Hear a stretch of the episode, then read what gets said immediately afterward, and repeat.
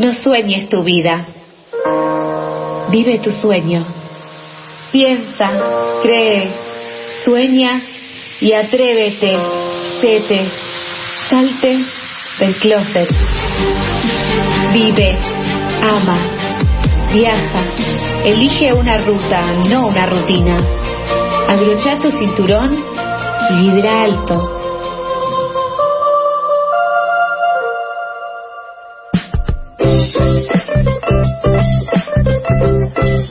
12 y 36 del mediodía empezamos el último bloque de Pasadas por Alto mientras nuestras cabezas comienzan a bailar como girasoles, girasolas, girasolos que buscan el sol, que el sol siempre está y que hoy lo trae como casi siempre o últimamente los lunes nuestra queridísima Tete. Hola Tete, ¿cómo estás?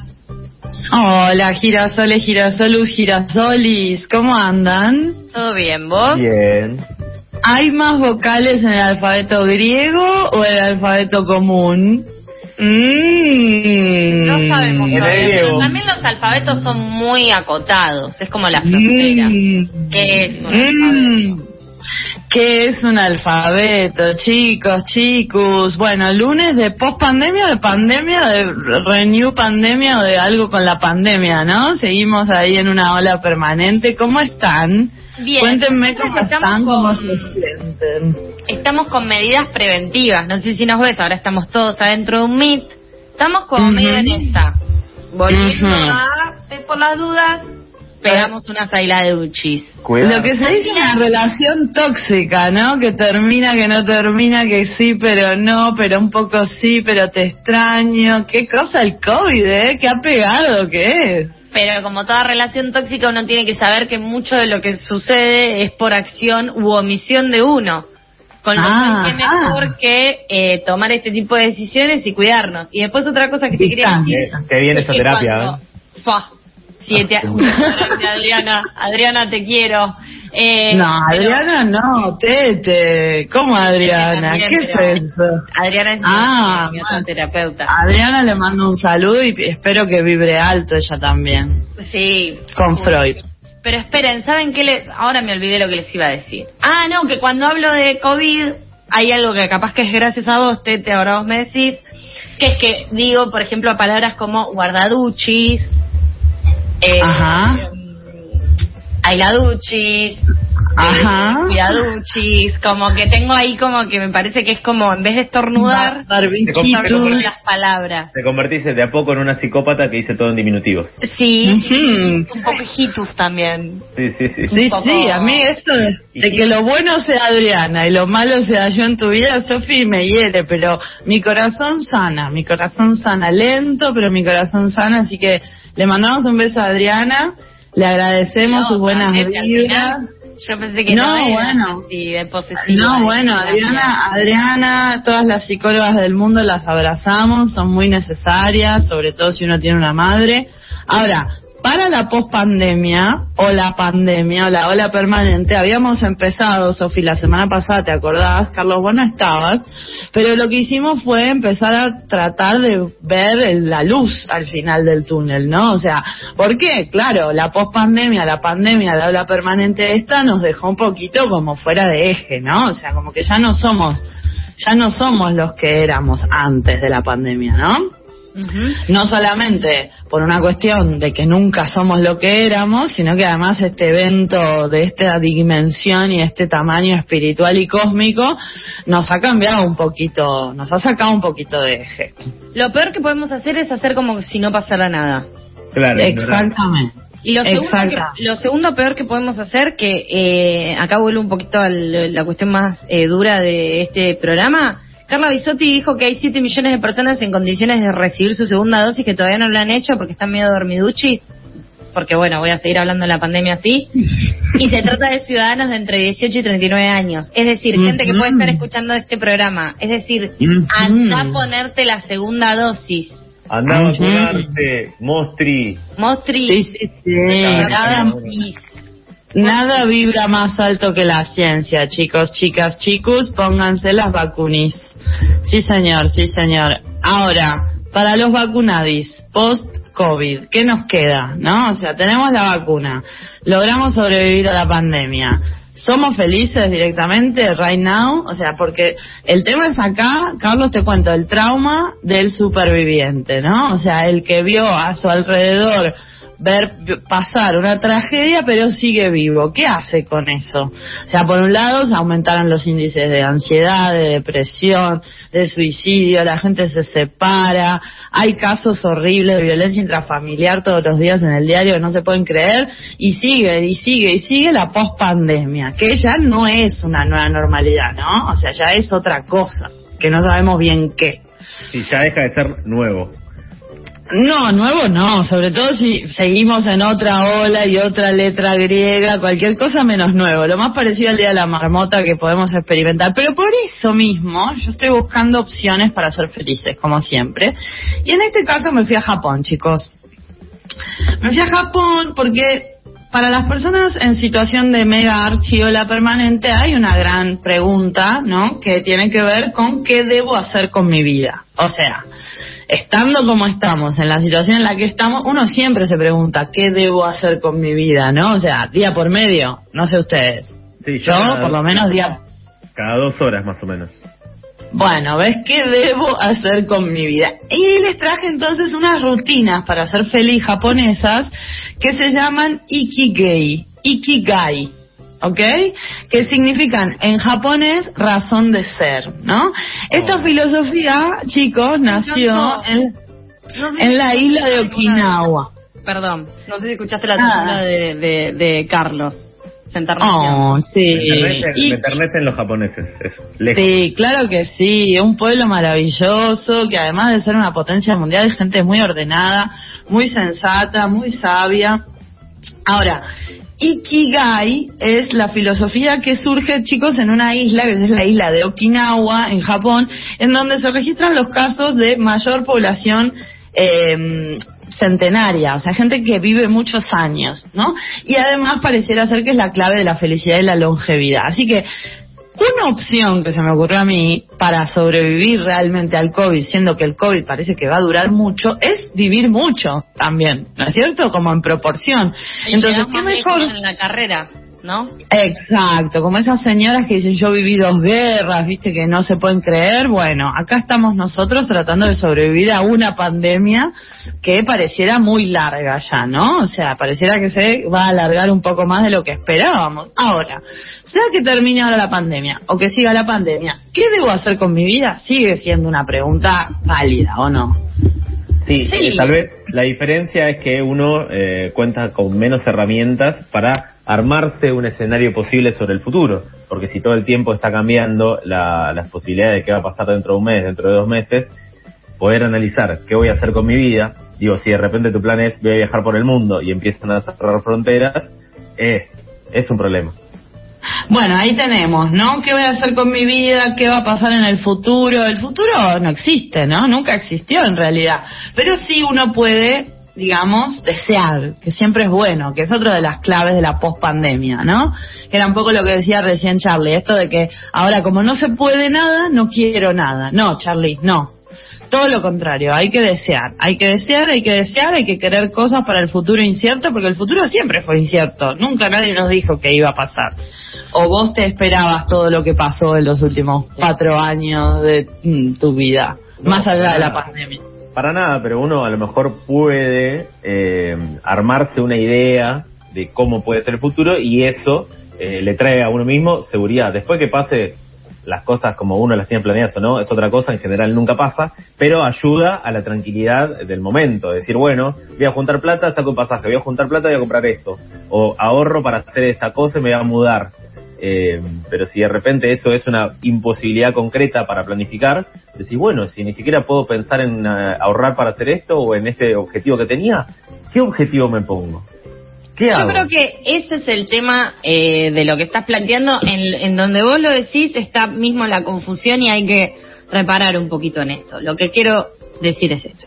Una cosa es desear, podés desear muy, muy, muy, muy fuerte algo, mucho, mucho, mucho, mucho. Otra cosa es plantear objetivos y metas, que ya son más del índole de lo realizable. Pero el deseo tiene que estar ahí siempre, como la zanahoria, ¿o no, Tete? Sí, señor, así es, chicos. Una cosa es planificar o querer controlar y todo eso, decir, bueno, ¿cómo voy a materializar? Es, ese es un paso posterior, Charlie. Acá estamos hablando de desear, esa cosa que nos aparece de alguna manera por algún lugar del cuerpo que pareciera que uno de los problemas de la pandemia fue que se nos apagó esa llamita ahí de querer cosas. Y no siempre son cosas materiales y no siempre es viajar, Charlie. Así que take No, it easy, porque si lo que querés es viajar, no nos sirve para la columna. No, no, igualmente tampoco puedo, así que no, tranqui. Es justamente lo que estamos diciendo, querer cosas que no se pueden, persigue tu sueño. Vamos a empezar. Los cuatro pilares de Ikigai son la misión, anotando, ¿eh? La misión. Ya complicadísimo, sentir que uno tiene una misión en la vida para los occidentales es muy extraño, ¿no? Pero vamos a tratar de abrir nuestra mente. La segunda es la pasión, la- la- el, cua- el segundo pilar de esta filosofía japonesa. La primera es la misión, la segunda es la pasión, la tercera es la vocación, más raro todavía que la misión, Ok. La vocación. y la vocación, y la cuarta, final, última, presten atención, seres occidentales capitalistas, es la profesión. Entonces, vamos a ordenar estas cosas en la vida. Esto es un ritual mañanero de Ikigai, ¿no? O sea, repitan conmigo, Ikigai, ¿qué debo Ikigai. hacer con mi vida? ¿Qué debo hacer con mi vida? A veces, a veces uno se pregunta, o sea, ¿qué va primero? ¿Ganar plata, ser feliz, estar con mis amigos, con mi familia, ser flaco? O sea, hay un problema de prioridades ahí, ¿o no? Y Sí, sí, y aparte para cada persona es diferente, pero también hay muchas prioridades que se mezclan y se imponen. Claro. Por ejemplo, una persona puede no ser prioridad pagar un alquiler, pero después te vienen a desalojar, con lo cual ahí hay una prioridad que se impone. Lo mismo con los servicios. Eh. Lo mismo con bañarse, hay una prioridad que se impone. Bañarse es importante. Claro, entonces ahí hay que ver cómo conjugamos las expectativas de que él, porque ahí sumo otra pregunta que nos solemos hacer siempre, ¿por qué yo soy yo y no soy otra persona? Que es, ¿qué espero yo de mí? ¿Qué esperan de mí los otros? ¿No? Mm, Hoy, hoy, qué hoy lindo. estoy por sacar un libro. Guarden las Estamos- letras, se llama mi libro. Eh, Estamos en un lío.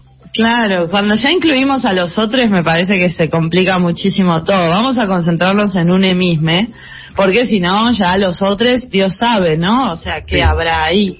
Exceden a nuestra capacidad de acción, tal vez, lo que le pasa a Y los tienen su propio Ikigai también los otros, o sea, tienen su propia misión, su propia pasión, su propio todo. Cuando dos Ikigai se juntan, bueno, fantástico, pero mientras tanto cada Ikigai puede andar por ahí solo como un Pokémon. Empiezo, chicos. Número uno, misión. O sea, la prioridad es la misión. La pregunta, Charlie, anotá por favor, porque el otro día estabas muy complicado con la meditación matinal. Sí. Entonces, estas son las preguntas que uno se puede hacer en ese momento de preguntas de la, de la, de la meditación a la mañana que hacen que nuestra vida sea mejor. ¿Qué amo? Dicen los japoneses. Facilísima la pregunta. ¿Qué amo? Número uno, misión. Aquello a lo que amo es mi misión. ¿Qué amo? Madre mía, ¿eh? ¿Estás pensando, Charlie? No. Sofi se desconectó ya. No, yo estoy acá, yo estoy acá, pero estoy viendo el... va a hacer otro programa. No sé si me escuchan bien. Es- ¿me ¿Qué escuchan? pasa si amas varias cosas? ¿Puedes tener varias misiones? Sí, podés tener varias misiones. ¿Qué amo? Número uno. Bien. Número dos.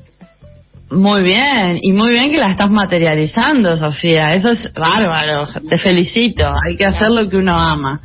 Hay que amar lo que uno tiene y no amar lo que uno no tiene. Budismo puro. Bueno, número dos, pasión. ¿En qué tengo habilidad?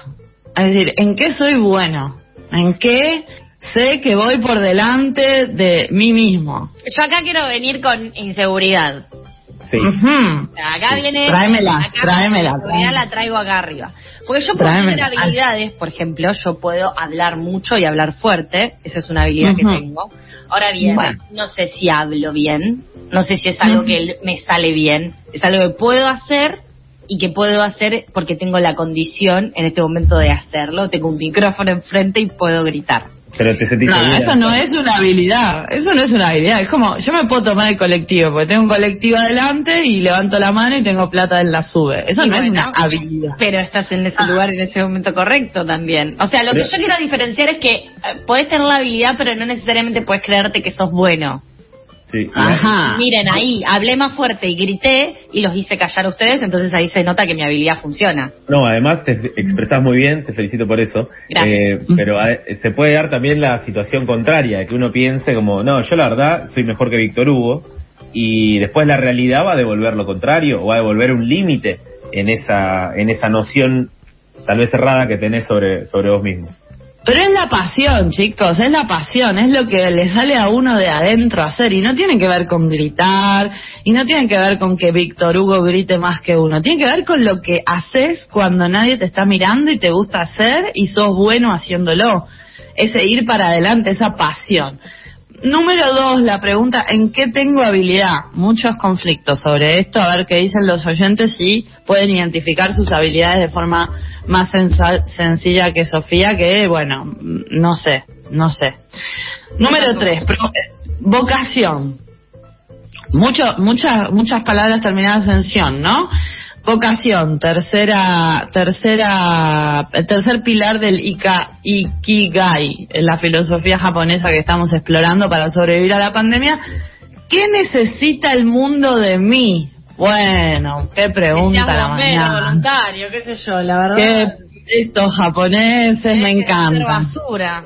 Eh, yo creo que el mundo necesita más abogados y en eso estoy, ¿no? También. ¿Qué necesita el mundo de mí? ¿Ok? O sea, no qué necesita el mundo random. Porque en principio el mundo necesita que deje de emitir que- dióxido de carbono y aquí nadie está en condiciones de hacer eso, ¿verdad? Con lo cual, ¿qué necesitaría el mundo de mí? ¿Necesita de vos un abogado, Charlie? Pero Eh, qué abogado. Pero eh, claro, eso, escuchaba una cosita. Escuchame Em, una cosita. No sé, no sé si soy la persona indicada para responder qué necesita el mundo de Es mí. que eso pasa también Sí. para responder a Sos estas preguntas vos. necesitas una base de seguridad que es muy compleja. Ikigai. Ikigai, chicos. Esta es la base de la filosofía japonesa del pueblo de Japón donde se vive más años. O sea, después no digas que no puedes vivir 100 años y te estoy dando las claves acá Está de bien, cómo va la cosa. Okinawa tiene unas playas hermosas, eso tal vez ayuda, ¿o no? Ujú. Vos decís que no tiene que ver con, con esta filosofía. O sea, como que toda mi columna No, se no, desploma no. en este momento. Yo digo que Eso me estás queriendo decir. No, no, las playas no son todo, pero como ayudan, ¿o no? Ajá. Pero es lo mismo bueno, que se va- del Plata y... Van esquivando, van Bueno, esquivando la pregunta. No esquives la pregunta, Charlie. ¿Qué necesita el mundo de vos? A la mañana, cuando te levantás, mirás al perro, al limonero y te preguntas eso. A ver si vivís un año más o no. Dale. Esa sería la vocación. Ya vimos, la misión, ¿qué amo? La pasión, ¿en qué tengo habilidad? La vocación, ¿qué necesita el mundo de mí? Y me encanta la última, la profesión. ¿En qué me pueden pagar? O sea, todo eso combinado, chicos, subimos ahí una imagen a redes para que vean la combinación, ¿no es cierto? La imaginación me mata. la misión, la pasión, la vocación y la profesión. Todo eso combinado, si lo tenemos todo en eje y más o menos organizado, ¡pum!, somos felices. Yo no sé, chicos, esto es filosofía japonesa, o sea, ¿a- ¿ustedes tienen algún amigo japonés? ¿Alguien a quien le puedan preguntar esto si esto es así en Japón o si es solo for export o si es solo en. Okinawa? Yo tengo un amigo que se llama Shinji y mm, lo loco es que es japonés y le dicen el chino, porque viste acá son todos chinos para nosotros. Sí, sí, sí. Le mando un beso grande al chino. Le mandamos un beso al chino. Eh, a mí me gusta en este esquema que compartiste, Tete, que compartimos en nuestras Sí. redes, arroba pasadas por alto, que se cruzan las, las distintas cosas que se cruzan y, por ejemplo, pasión y profesión, el, cru- el cruce de esas dos cosas te da satisfacción, pero sentimiento de Ujú. inutilidad. Y después, Mm. pasión y misión te da goce y sentido de realización, pero sin riqueza. Después, Mm. Y vocación te da entusiasmo, competencia, pero sensación de incertidumbre. Y eh, profesión y vocación te da, es confortable, pero te da sensación de vacío. Yo creo que me encuentro mucho más en el vacío, la inutilidad, la no riqueza y la incertidumbre que todo lo demás que sería eh, ser felices. Con lo cual, me viene bárbaro esto, ¿eh? Me siento eh, realmente ya le gané a Adriana, creo yo, porque sinceramente si de la filosofía oriental que traigo vos estás sacando todo lo malo, pues bueno, todo lo bueno para ti, hermana Sofía, que se ilumine tu corazón y que puedas ordenar estos cuatro pilares del Ikigai como corresponde o no. Absolutamente, estoy en eso. Ya me armé una carpeta de Google Drive que se llama Ikigai. Ikigai. ¿Me la compartís, por favor? Eh, pero no, porque es, eh, aparte de si hay cuestiones de números, Carlos, vos no podés estar ahí, no te me metas en mi Ikigai, vos tenés que hacerte el tuyo. Bueno, Tenés que hacerte tu propio, propio Ikigai. Chicos, me voy, repito las preguntas y me voy a vibrar alto a otra parte. ¿eh? Por favor, nuestros oyentes, lunes de casi diciembre del año 2021 de la pandemia. ¿Qué amo? ¿En qué tengo habilidad? ¿Qué necesita el mundo de mí? ¿Y en qué me pueden pagar? Si con esto no son felices, como en Okinawa, no es culpa mía. Ahí pasaba Tete, nuestra querida coach ontológica. La verdad que la felicidad está ahí, simplemente hay que ir a buscarla.